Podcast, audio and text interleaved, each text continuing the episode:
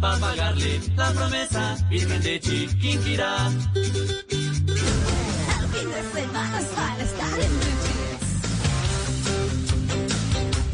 Bueno, a las 8 y 12 minutos de la mañana vamos a hablar de nuestro tema central, las historias de las vírgenes, pero un poco más allá de las historias, los misterios y demás, porque pues vírgenes hay muchas. Hablábamos al comienzo de, de las prudentes, de las católicas, de las insensatas, de las del sol, mejor dicho, vírgenes hay muchas.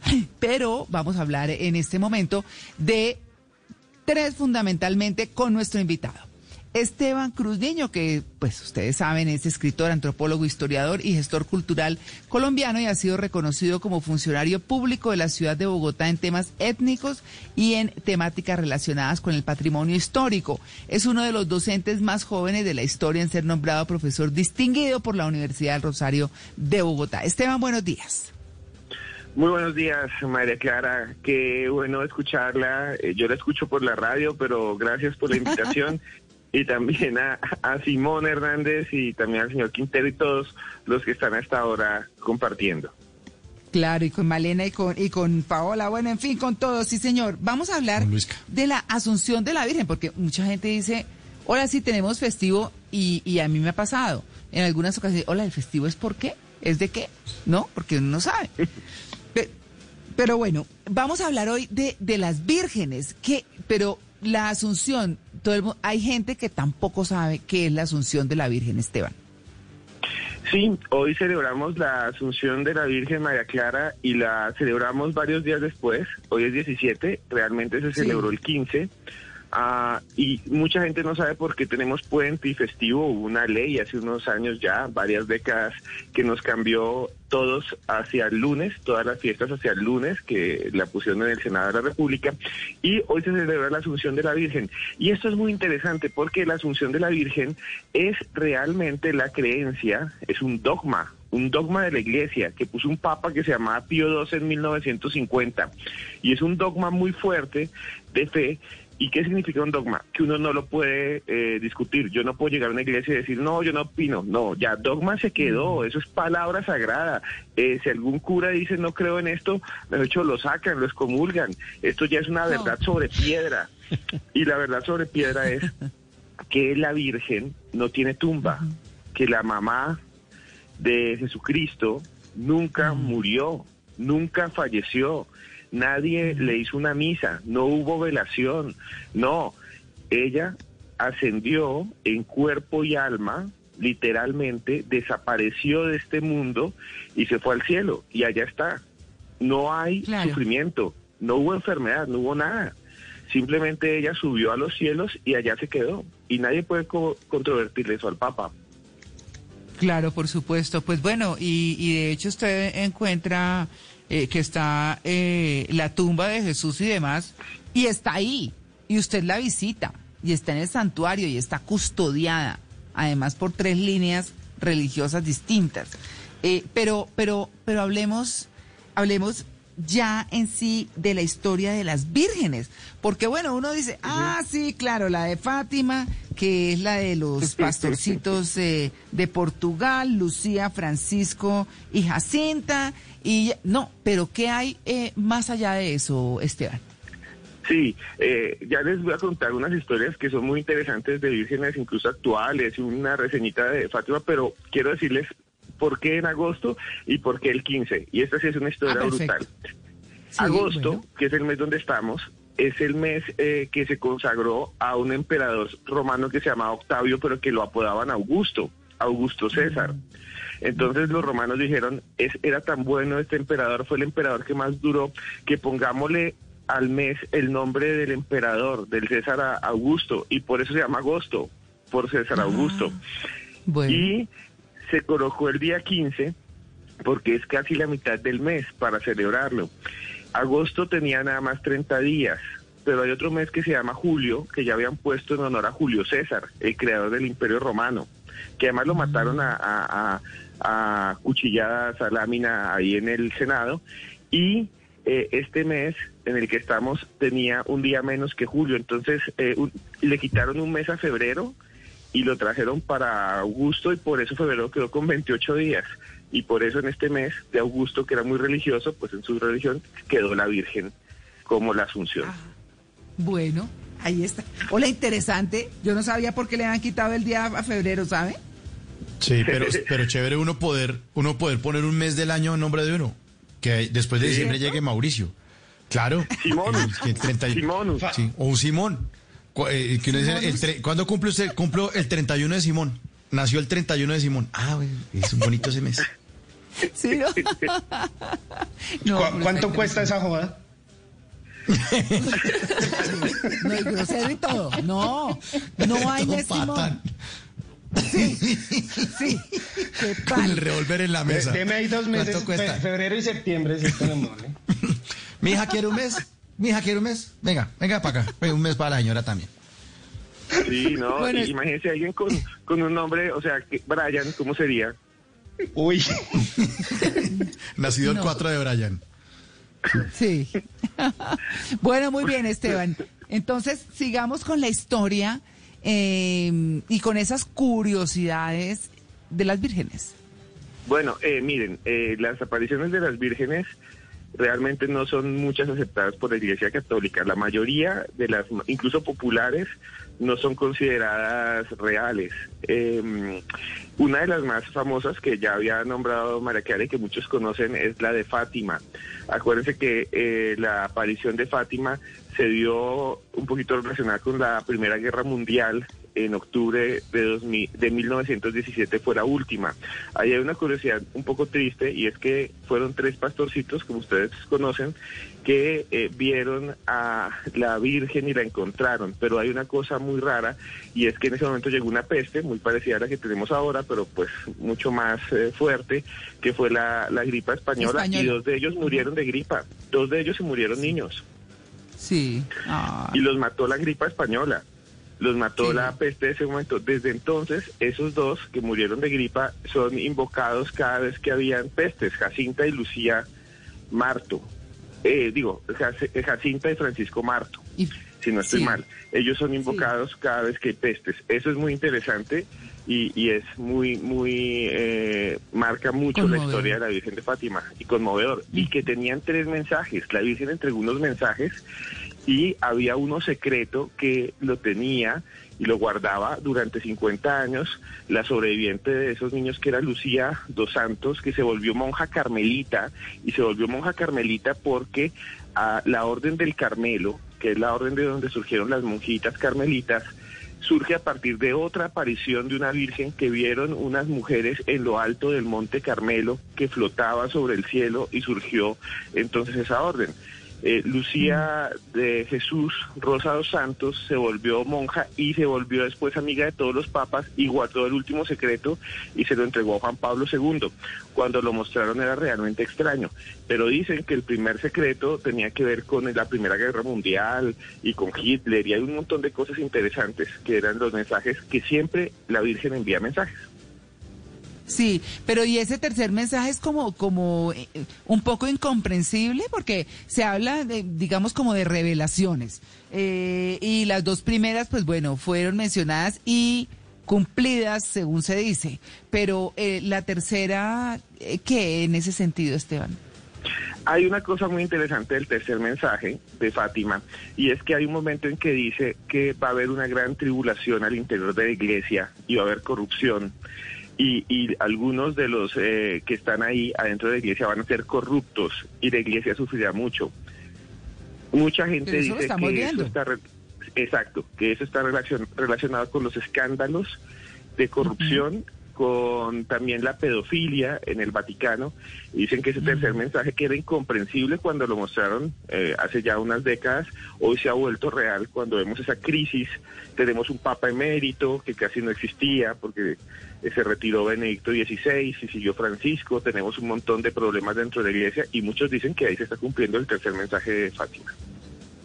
Mm, bueno, bueno, y esas eh, vírgenes que han sido avaladas y demás, eh, ¿cuál hay más representativa? Nosotros tenemos una que, que ahora se me escapa, eh, que es la, la patro... Señor.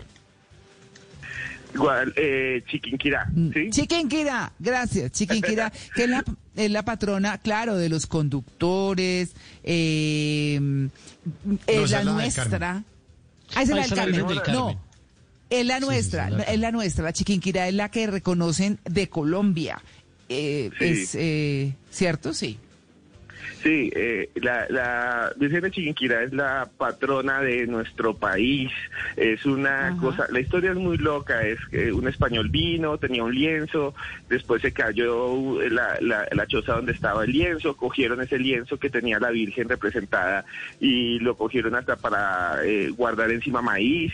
O sea, eso mejor dicho molían ahí para hacer la arepa y un montón de cosas y se y se deterioró el lienzo y se volvió nada y después milagrosamente volvieron los colores, volvieron entonces las pinturas, se renovó, lo colocaron ahí en Chiquinquirá en la población y se y ese milagro hizo que la gente le gustara y se volviera la gran advocación nacional y a ese lugar incluso iba Simón Bolívar y rezó varias veces.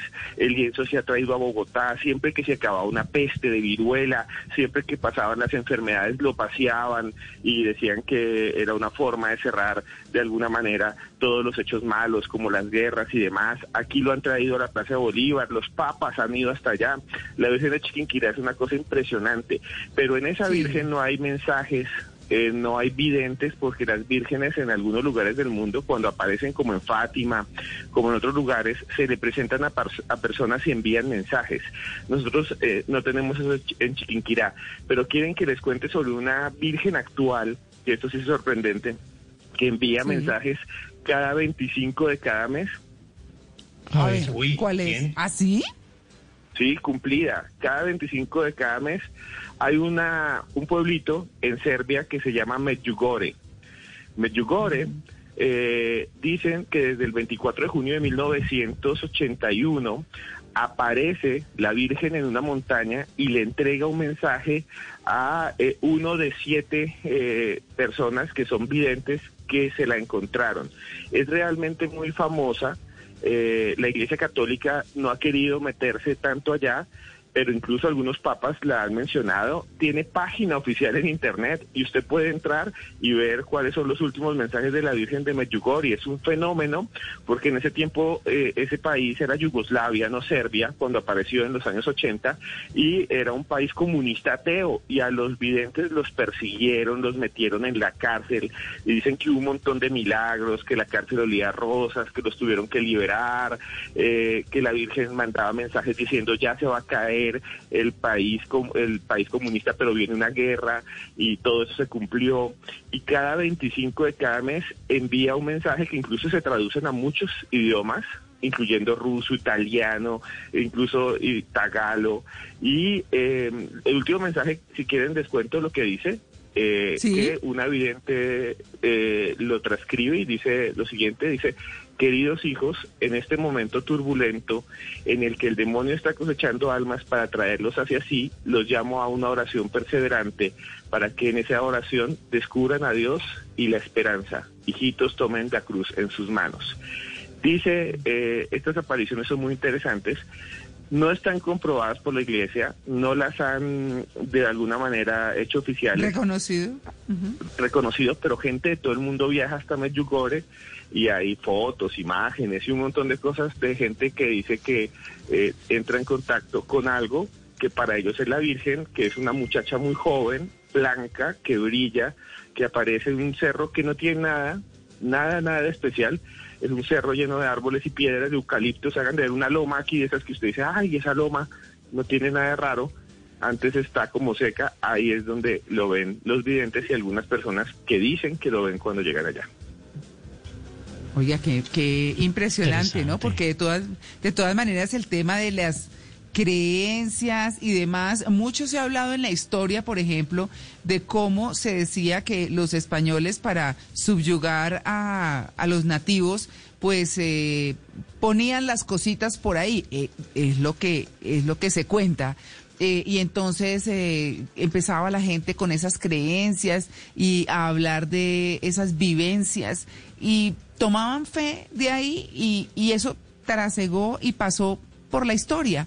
Pero, pero lo cierto es que están algunas representaciones muy importantes eh, de vírgenes en el mundo que bueno, no siendo necesariamente latinas, porque las hay de en muchas otras partes, la de Lourdes, por ejemplo, en Francia y demás. Pues bueno, ahí sería, Esteban, eh, continuar con eh, otra de las que usted tenga historia. Eh, María Clara, usted dice algo muy interesante, que es que las eh, vírgenes no solo aparecen, o las apariciones marianas, digámoslo así, no son exclu- exclusivas eh, de Latinoamérica y de eh, el hemisferio occidental. Hay apariciones marianas incluso en países musulmanes y una de las más Ah, sí. sorprendentes esta sí es sorprendente porque tiene videos, tiene un montón de cosas. Eh, sucedió en 1968, eh, concretamente el 2 de abril de 1968, en el Cairo, Egipto, imagínense, un país No, pues. totalmente eh, árabe musulmán, un país eh, donde no hay muchas personas, hay coptos cristianos y hay ortodoxos, pero, pero son una minoría, digamos. Y ese día un mecánico musulmán, un tipo que trabajaba arreglando ah, buses, él arreglaba motores de buses, que se llamaba eh, Mohamed Farouk Adwa. Este señor era musulmán 100%, o sea, no le gustaba eh, para nada la religión católica, incluso él dice que lo, ve como, lo veía como algo infiel, y él estaba arreglando ahí un bus trabajando en una calle donde hay una iglesia copta que se llama Santa María de Seitún. Es una iglesia pequeñita, un templo pequeñito de Santa María de Seitún. Y él dice que estaba ahí trabajando cuando vio en el techo una mujer y él dijo, se va a votar, se va a suicidar. Y además notó que venía vestida de blanco y dijo, no, esta se vistió para matarse. Entonces él se asustó mucho y llamó a la policía. De pronto llegó un montón de gente, como siempre hay mirones, y siempre no falta el mirón, sí, el mirón de que se van a votar y el mirón malo, el mirón rata, que grita, vótese si es tan berraco. Y entonces había un montón de gente ahí, ¿no?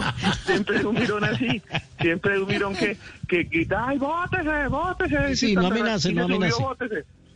Sí, sí, sí, ya se subió, bótese, ya para que no se perder. Entonces, no, no, no, no, hay que salvar a la gente. Entonces, eh, dice que la policía llegó, ya era tarde y de pronto empezó a salir una luz verde. Esas grabaciones están, las pueden buscar en YouTube, en pleno Egipto. Y una luz, una luz verde que estaba por encima. Y entonces la policía dijo, esto de ser, eh, esta señora está loca y además subió con un reflector, se subió con unos bombillos, eh, subieron y no encontraron nada. Nada, nada. El fenómeno volvió ahí en Egipto en 1971. Fue tan fuerte esto que el Papa de los Ortodoxos de Alejandría eh, mandó un montón de, que se llamaba eh, Cirilo VI, envió un montón, si no estoy mal, Cirilo VI, envió un montón de sacerdotes a que investigaran. Y volvieron a grabar y un montón de gente dice que vio esta figura de una mujer arriba, en, encima de esa iglesia, en un barrio musulmán, que es un barrio además eh, que es como, digamos, muy popular, donde hay problemas también de, de inseguridad, donde viven ladrones y más. Y lo interesante es que a esa Virgen le llamaron desde entonces Nuestra Señora de la Luz, porque lo que se ve es como una aura verde que brilla, como reflectiva, como en ese tiempo no había LEDs, pero imagínense una cosa de LEDs con forma de mujer, que es bastante interesante en pleno país árabe. Bueno, pues ahí están las historias de las vírgenes. Bueno, esta que es, para mí por lo menos, no sé si para ustedes, absolutamente nuevo, nueva. La Virgen de Medjugorje, Medjugorje. Me- Medjugorje fue la primera que envía mensajes y que ya en Ajá. 10 días debe mandar otro. Y, Ah, ok. y, es- y esta última es en el Cairo, Egipto, que es Nuestra Señora Ah, sí. Zeitún, o también sí, sí. Nuestra Señora de la Luz. de la luz. Bueno, pues ahí está. Estamos hablando hoy de vírgenes a propósito de la Asunción de la Virgen María. 8 y 32.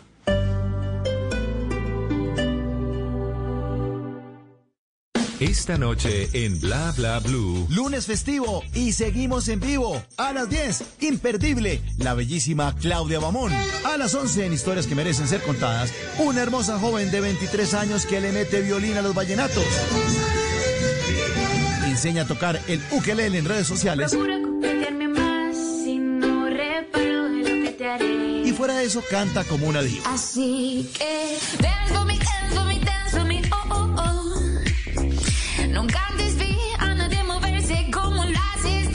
Noelis Camargo, la estrella aún no descubierta. Descúbrela usted esta noche antes de que le toque pagar por verla.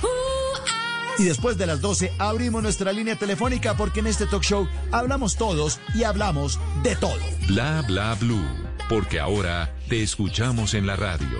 Blue Radio y bluradio.com. La nueva alternativa.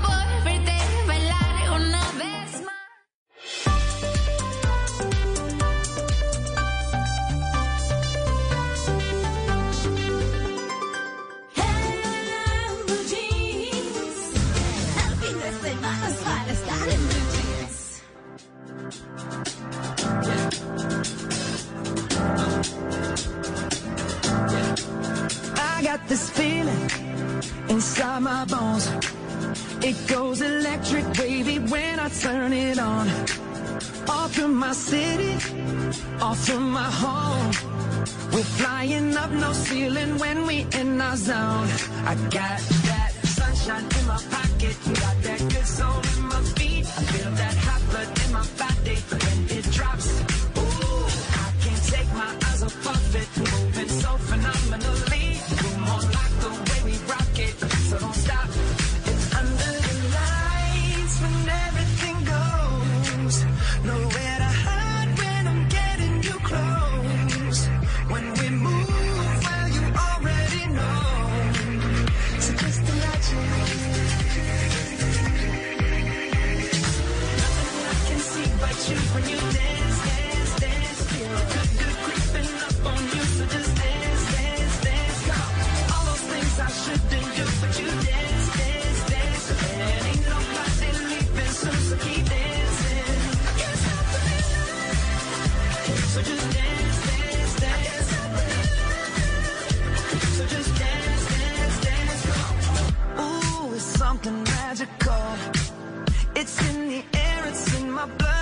I don't need no reason, don't need control.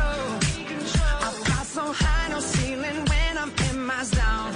Cause I got that sunshine in my pocket, got that good soul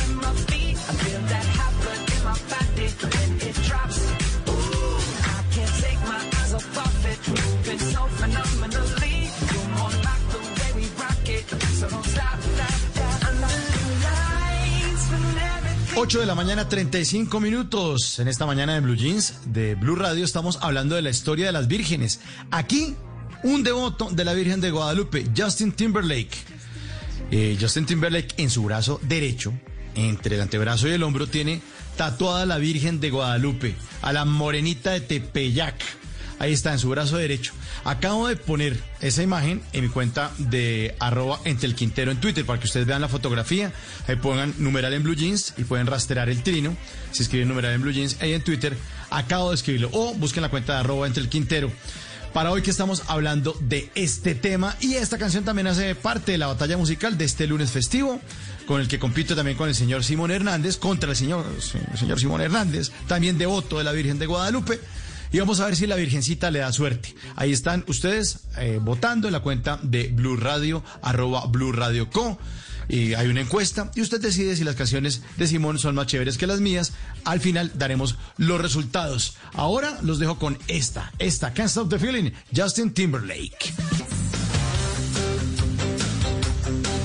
Bueno, hoy estamos hablando de las vírgenes a propósito de la asunción de la Virgen, que es lo que estamos celebrando hoy, que como bien decía nuestro invitado Esteban Cruz, eh, pues fue el 15 pasado, o sea, el sábado, pero hoy tenemos el día festivo en Colombia y vale la pena mirar otras vírgenes, porque bueno, conocemos eh, de la que hemos hablado y sobre la que tenemos mucha fe, que es la Virgen de Guadalupe, o la nuestra, que también es la Virgen de Chiquinquirá. Yo en lo particular rezo el rosario todos los días. A mí me parece que es como, como dicen algunos de esos mantras que tenemos los católicos de protección y demás, que me encanta y siento una paz infinita. Cada que yo rezo el rosario quedo tranquila. Pero bueno, eso sí es de cada quien y las creencias que tenga cada quien.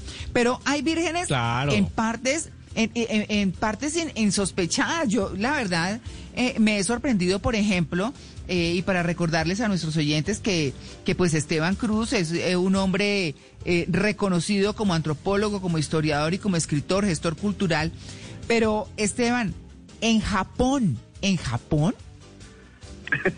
Sí, ¿En en Japón, Japón. pon, pon? Sí, exacto. De Japón, ¿qué pensarán de nosotros en Japón?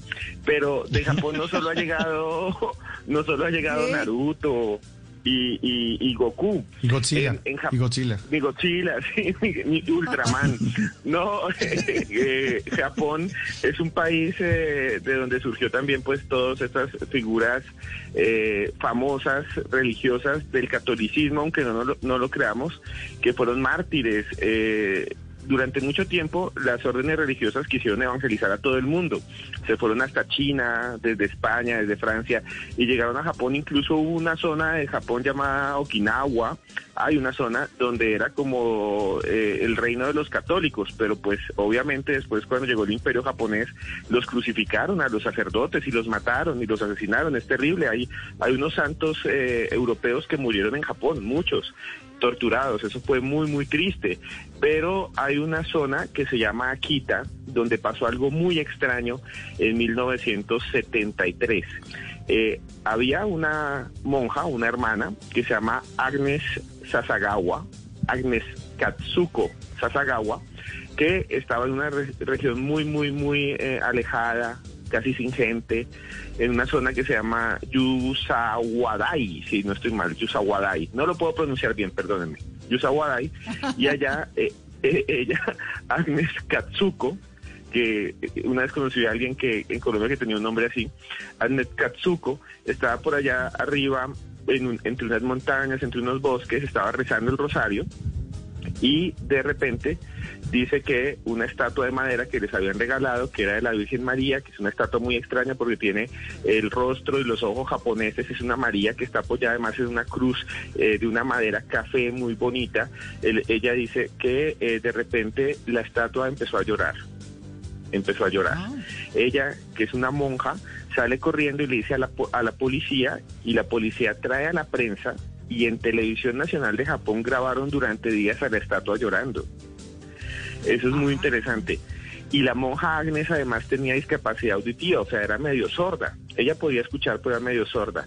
Y en plena grabación, ella dice que ahora podía escuchar y le hablan y escucha perfecto. Algunas personas dicen que es un fraude, pero Agnes se curó, eh, se curó y realmente dicen que es placebo o que es cualquier otra cosa, pero la revisaron médicamente y se curó. Eso llamó la atención del Vaticano. ¿Qué sucedió en 1973 después? Algo mucho más demente. Empezaron a ver la estatua de la Virgen, que es una estatua de Virgen de madera con ojos rasgados, y empezaron a notar que tenía dos rasguños que no tenía antes, y esos dos rasguños estaban eh, en uno de sus pómulos. En 1978 siguieron examinando y empezaron a ver que de las manos empezaba a surgir un líquido rojizo, por lo cual empezaron a decir que esta virgen lloraba sangre o que estaba sufriendo los estigmas, que significa que esta imagen estaba desarrollando las heridas de Jesucristo. Entonces eh, se volvió un revuelo grandísimo, eh, lo examinaron hasta 1984 eh, y se convirtió en un ícono de todo eh, la fe cristiana y católica de Oriente. Ahí viajaron de China, de Corea, delegaciones grandísimas porque tenían su propia Virgen asiática y además una Virgen milagrosa. Oiga, eh, Esteban, el fenómeno de la Virgen de Guadalupe sigue siendo eh, para muchos a veces un misterio. Y uno dice, bueno, listo, que sea la patrona de México está bien, de América está bien, pero de Filipinas, ¿cómo llega la Virgen de Guadalupe a ser tan importante en Filipinas que uno se imagina eso por allá súper lejano? Vea que es que las, las, las eh, imágenes religiosas viajan por todo el mundo con la fe, con las personas. Son las personas las que la llevan y la traen. Filipinas hacía parte del Imperio Español. Es más, Filipinas se llama así por el, por el rey Felipe de España, que también era el rey de aquí de América.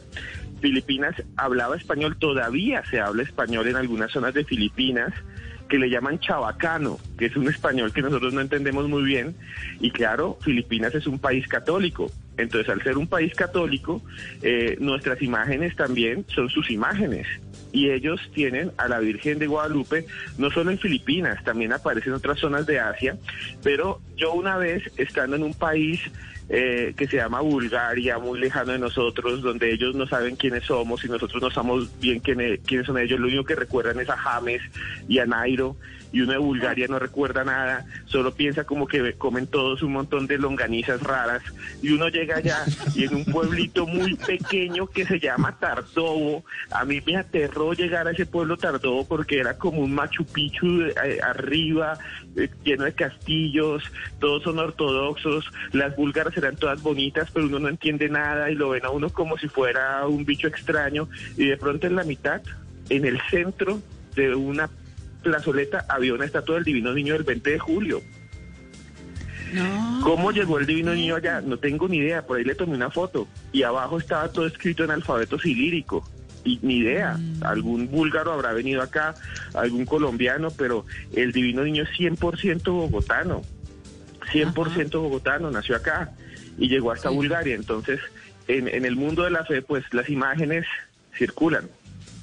Claro, Sí, Claro, sí. Y yo, yo quería contarles que en Morelia, ah, que es una ciudad como a tres horas de Ciudad de México, hay también una basílica de Guadalupe y es una cosa absolutamente espectacular. Es la iglesia más linda que yo he visto en la vida. Es si algún día van a Morelia, vayan y conocen la basílica de Guadalupe porque es bellísima. Y en Los Ángeles, en una iglesia, también me encontré con una réplica de la Virgen de Guadalupe, con un lienzo muy visitada también. Así que esta iconografía de la Virgen se pasea por todo el mundo y acompaña la fe de los que creemos en ella, de los que somos devotos, los que no creen, pues está bien, tienen su manera, pero los que sí lo hacemos, eh, nos encomendamos y de buena manera, Sí. eh, sobre todo le agradecemos, le agradecemos que Sí. nos cuide y eso es lo lindo. Claro, es que entre otras cosas, eh, obviamente todos, eh, eh, todo el mundo tiene derecho a sus creencias y, y demás, pero yo siempre he creído o he pensado que la fe eh, nos descarga. eh, yo lo he comentado varias veces acá y es eh, cuando un compañero de trabajo decía no, pero es que a mí un profesor fue el que me dañó la cabeza porque me dijo que esto eran los inventos de los hombres. Y, yo dije, ¿y qué importa si nos alivia? ¿Y qué importa si nos ayuda a llevar nuestras cargas? Y todo eso y demás. Y bueno, yo creo, yo creo en la Virgen, me parece que rezar el rosario da una tranquilidad y una paz enorme. Pero si nos venimos a Colombia nuevamente, Esteban, dentro de la historia, hay una virgen en Soracá, Boyacá. Pero quiero decirle que no había oído mencionar Soracá y viví en Boyacá. Yo viví en Duitama y en Tibasosa. Pueblo antes de llegar hermoso a Santander. Soracá. Sí, yo no lo conozco. ¿A Muy qué- lindo. no, no, So- Soracá es un pueblo que yo le di una foto a Simón Hernández allá, cerca incluso a donde va la gente a peregrinar. Eh, Sí, en Soracá es un pueblito que queda al lado de Tunja, es un bar, si fuera aquí en Bogotá o en Medellín o en Cali, es un barrio, es un prácticamente uno coge un bus que lo deja en 10 minutos, 15 minutos en Soracá, que es un pueblito pequeño. Ahí ha llegado un sacerdote que se llama Álvaro Puerta, un saludo a los seguidores de él, y él antes eh, había hecho toda una, digámoslo así, am, creencia, había fomentado toda una creencia en otro pueblo que queda cerca, que se llama Motavita. Y él se fue de Motavita a Soracá hace unos 20 años, y ahí dicen que se aparece todavía la Virgen. Y un día al mes se llena, pero se llena. Yo fui a mirar ese fenómeno de gente, pero completo, al lado de una Es montaña. mil, mil multitudinario, es increíble. Sí, mil, personas. Trébol. El Exacto, salitre, el salitre. Pero es increíble, incluso tienen un altar pequeño, eh, carpas, eh, salud, y en algún momento dicen ellos que ven al cielo y danza el sol. Y ustedes pueden encontrar cantidades, cantidades de videos en YouTube de gente que con su celular supuestamente graba cómo danza el sol. También hay mucha gente que dice que ve la Virgen y que la Virgen eh, los cura. Y ese pueblo, un saludo para ellos, Soracá, Boyacá, tiene una gran cantidad de personas cuando no hay pandemia que llegan allá y mueven la economía del sector. Es impresionante, los restaurantes, los hoteles, todo. Les hace el milagrito. Claro, ¿qué podemos, qué podemos concluir, Esteban, del papel de las vírgenes en las sociedades, de las vírgenes que hay hasta eh, en distinto, en distintas, eh, en distintos colores de piel, porque bueno, hemos estado hablando tanto de genética y de eh, las diferencias entre los seres humanos físicas, que no quiere decir que no seamos iguales, solo eh, eh, nos cambia el color de la piel y demás. Entonces ya decir razas como que uno lo piensa. Eh, pero qué decir de esa influencia de las vírgenes en las, en las sociedades en el mundo. Esto es muy interesante porque si hay una figura religiosa cristiana, católica que, y ortodoxa que se puede amoldar a todas las sociedades, a los japoneses, ya lo hablamos, a los árabes, cristianos, a Latinoamérica, Europa, es la Virgen, porque representa a la madre. Por eso cuando llega a América, por ejemplo a Perú, eh, está ahí y la visten y la dibujan como la Pachamama. La Virgen de Guadalupe es también la misma Cutilcue, una diosa antigua de los aztecas. Y eh, tiene un poder grandísimo, por eso la Virgen del Carmen y la fiesta y los conductores, por eso la Virgen de Chiquinquirá como patrona de Colombia. Es realmente impresionante porque yo creo que en el fondo es el arquetipo de la madre protectora, de la madre naturaleza, de la madre cuidadora. Si ustedes ven la imagen de la Virgen de Guadalupe, muchos dicen que representa, por ejemplo, la fertilidad y que representa eh, los órganos sexuales femeninos. Si ustedes ven otras imágenes de Virgen por toda América, ustedes ven que siempre representa amor y compasión, algo que no tienen los santos, porque muchos representan otras cosas, tienen eh, imágenes muy fuertes. Aquí la Virgen en parte representa amor y ese es su poder.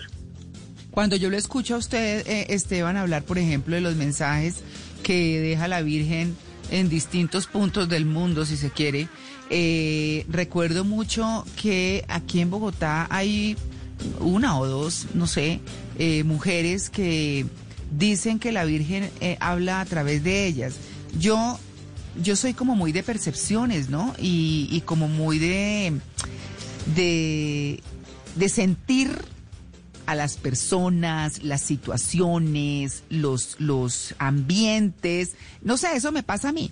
Y a mí me invitaron entonces a, a presenciar, fui como en dos oportunidades y no, no volví, porque no sentí como esa presencia, ¿sí? Sea, una señora que, que entonces la cubrían con un manto, le cambiaba la voz y empezaba a hablar y todo el mundo arrodillado, escuchando el mensaje, pero la misma estructura del mensaje, no sé, para mí no, a mí no me llegó. Eh, no quiere decir que, pues puede que sí, y eso, repito, va en las creencias de cada quien. Eh, y entonces me acuerdo de, de lo que usted estaba diciendo al comienzo, de esas personas en, en, eh, en, la, en Rusia que, que pues eh, son, son eh, como intérpretes de la Virgen y demás. Y uno dice, bueno, pues está bien, lo importante es tener la fe.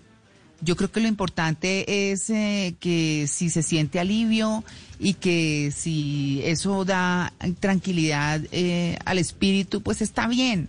Mm, como decimos siempre, cada quien con sus creencias, hoy hemos querido traer como este tema de historias, de curiosidades y de otra, otro punto de vista desde la historia, por supuesto, de las vírgenes. Eh, una, un cierre, Esteban, para hablar de las vírgenes. Sí, eh, de acuerdo a lo que decía María Clara.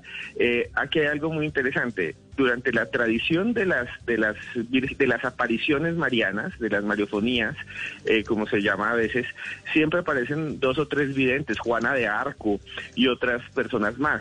Eh, eso es algo que hace parte, como digo, de la historia, son eh, manifestaciones culturales, pero muchas veces detrás de esto, de, de estas representaciones, pues hay intereses personales, eh, nacionales, políticos. eh, estos videntes muchas veces eh, se cree que algunos tenían esquizofrenia en el pasado, eh, lo que no anula pues la creencia y la fe de las personas. Y muchos otros se apoderan de esos discursos para robar y para estafar. Entonces vez le dicen que, que yo puedo ver a la Virgen y la Virgen dice que me consigne 20 millones de pesos y venga en tanga a mi casa, lo van a robar y son unos desgraciados. No les hagan caso, por favor. Pero como dice Mara Clara, cada quien con su fe y el poder de la imagen de la Virgen es en el catolicismo más fuerte que cualquier otra imagen y cualquier otro personaje después de Jesucristo pienso yo, Cierto, porque la base de eso es la idea de la maternalidad y nosotros siempre queremos a la madre por encima de todas las personas que nos rodean, porque la madre es protección y amor. Eso, y eso es el rosario también. Eh, a, a quien sea creyente, yo los invito, de verdad.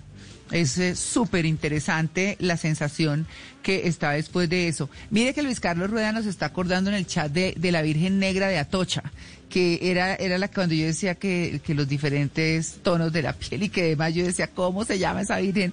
Claro que es esa, la Virgen Negra de Atocha, que es bellísima.